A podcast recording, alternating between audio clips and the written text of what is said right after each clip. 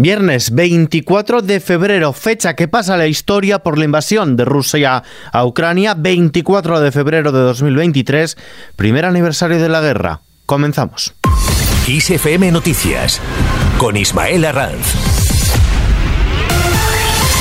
¿Qué tal? Sánchez explicará el envío de tanques a Ucrania. El presidente del gobierno, Pedro Sánchez, informará en el Congreso sobre el envío de carros de combate Leopard a Ucrania y sobre la contribución española a este país que ha recibido el reconocimiento por parte de la sociedad ucraniana y de la que se siente, dicho, orgulloso. Sobre la conversación que tuvo ayer con el presidente ucraniano, Volodymyr Zelensky, Sánchez ha señalado que le vio fuerte y determinado en dos aspectos importantes, ya que es consciente de que se acerca una contraofensiva rusa por lo que pide ayuda. De este modo, Sánchez asegura que se estudiará el envío de los aviones caza a Ucrania que reclama Zelensky. Sostiene que España, desde el punto de vista militar, está ya dando muchísimos recursos al pueblo ucraniano. Es una petición legítima que tenemos que estudiar. A partir de ahí, evidentemente, tendremos que ver cuáles son las capacidades militares que tenemos, las Fuerzas Armadas, el Ministerio de Defensa, pero eh, desde el punto de vista militar, insisto, estamos ya eh, dando muchísimos recursos al pueblo ucraniano.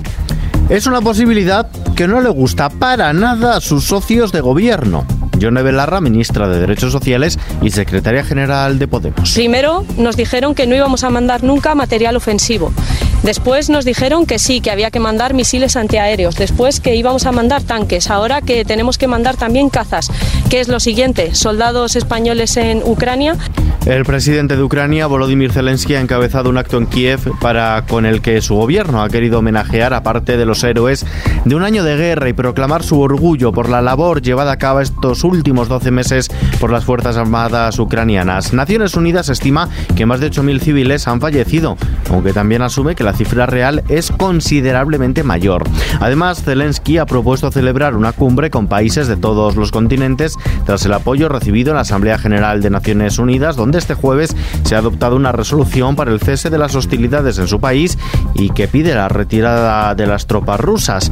También fuera de nuestras fronteras, el hospital de campaña que España mantiene en la ciudad de Iskenderun, en el sur del país, en el sur de Turquía, ha duplicado su actividad y atiende ahora a más de 400 pacientes cada día, cuando la capacidad inicialmente prevista era de 200. Este hospital cuenta con una plantilla de 82 personas entre sanitarios y otros efectivos. Sin inauguró el pasado día 13 y ayer, después de 10 días de trabajo, llegó un equipo de relevo desde Madrid para continuar con sus labores.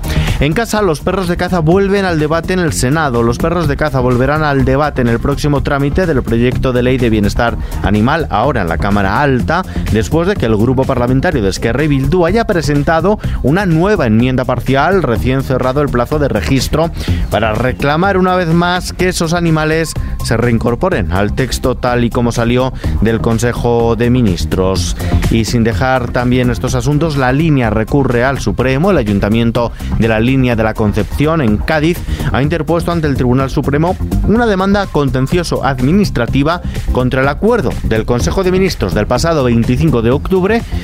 y que denegaba al consistorio la autorización para celebrar una consulta popular sobre la conversión de la línea en ciudad autónoma con un estatus similar al que tienen actualmente Ceuta o Melilla. Mientras tanto, segunda reunión entre los letrados de la Administración de Justicia y el Ministerio dirigido por Pilar Job.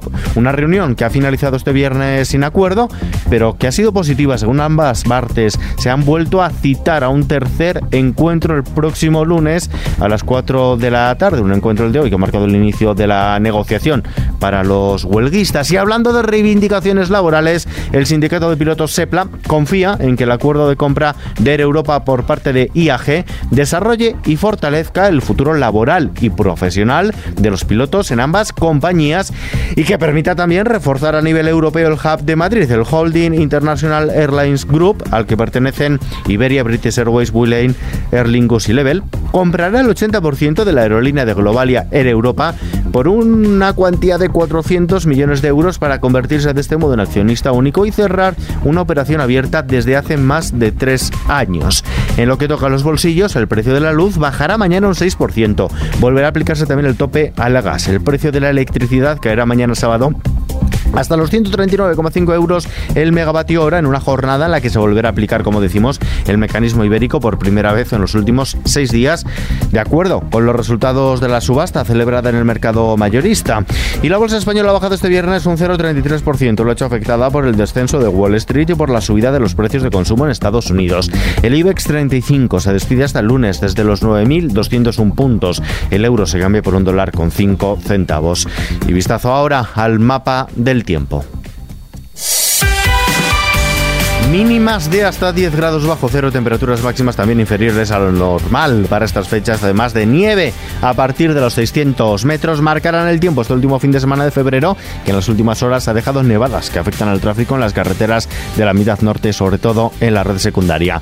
Mañana sábado, tiempo invernal, como decimos, desapacible en la península de Baleares debido a esa llegada de la masa de aire frío e inestable que nos traerá nubosidad y precipitaciones repartidas de forma desigual. Así lloverá todo el día en el área del estrecho también habrá precipitaciones de distinta intensidad que pueden ser de nieve en el resto de la mitad sur, cuadrante noroeste, área de los Pirineos y en los archipiélagos, tanto en el Balear como en el Canario.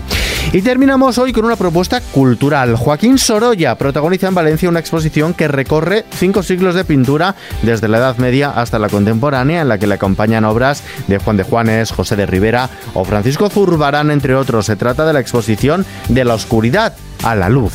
Está formada por 75 obras adquiridas por la Generalitat Valenciana a la familia Yadro y que ahora pueden verse en todo su esplendor en el Palacio de Comunicaciones de Valencia, en el antiguo edificio de Correos. Con esta propuesta cultural nos despedimos ya por hoy. Toda la información actualizada hora a hora en los boletines de XFM y ampliada aquí en sucesivas ediciones de nuestro podcast XFM Noticias. Gustavo Luna en la realización. Un saludo de Ismael Larranz. Buen fin de semana.